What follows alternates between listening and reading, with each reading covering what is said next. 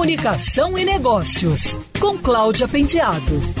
Oferecimento ABAP Rio, Associação Brasileira de Agências de Publicidade. O Conselho Empresarial Brasileiro para o Desenvolvimento Sustentável lança este mês um novo guia de comunicação e sustentabilidade. A publicação vem renovada e reforçada pela experiência da pandemia, que exige das empresas e marcas respostas ágeis, novas soluções e novas abordagens sistêmicas dos negócios. Ao mesmo tempo, pede dos profissionais de comunicação e marketing um olhar mais apurado no combate a informações distorcidas ou enganosas. Também exige bom senso para evitar os apelos do marketing diante da situação de vulnerabilidade da sociedade.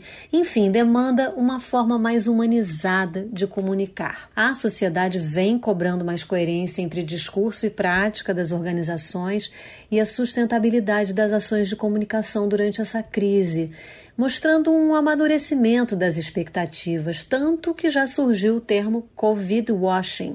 A gestão da reputação das organizações nesse contexto ganha um novo significado e a chamada cidadania corporativa adquiriu maior relevância.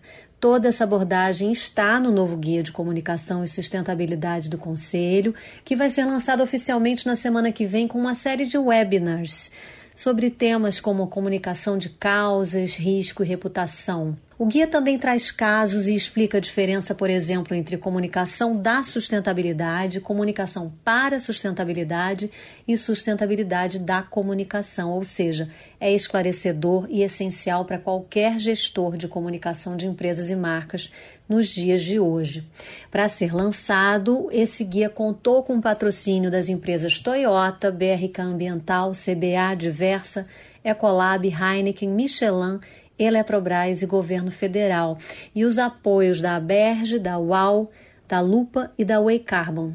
E o mais importante, ele pode ser baixado gratuitamente no site do Conselho Empresarial Brasileiro para o Desenvolvimento Sustentável.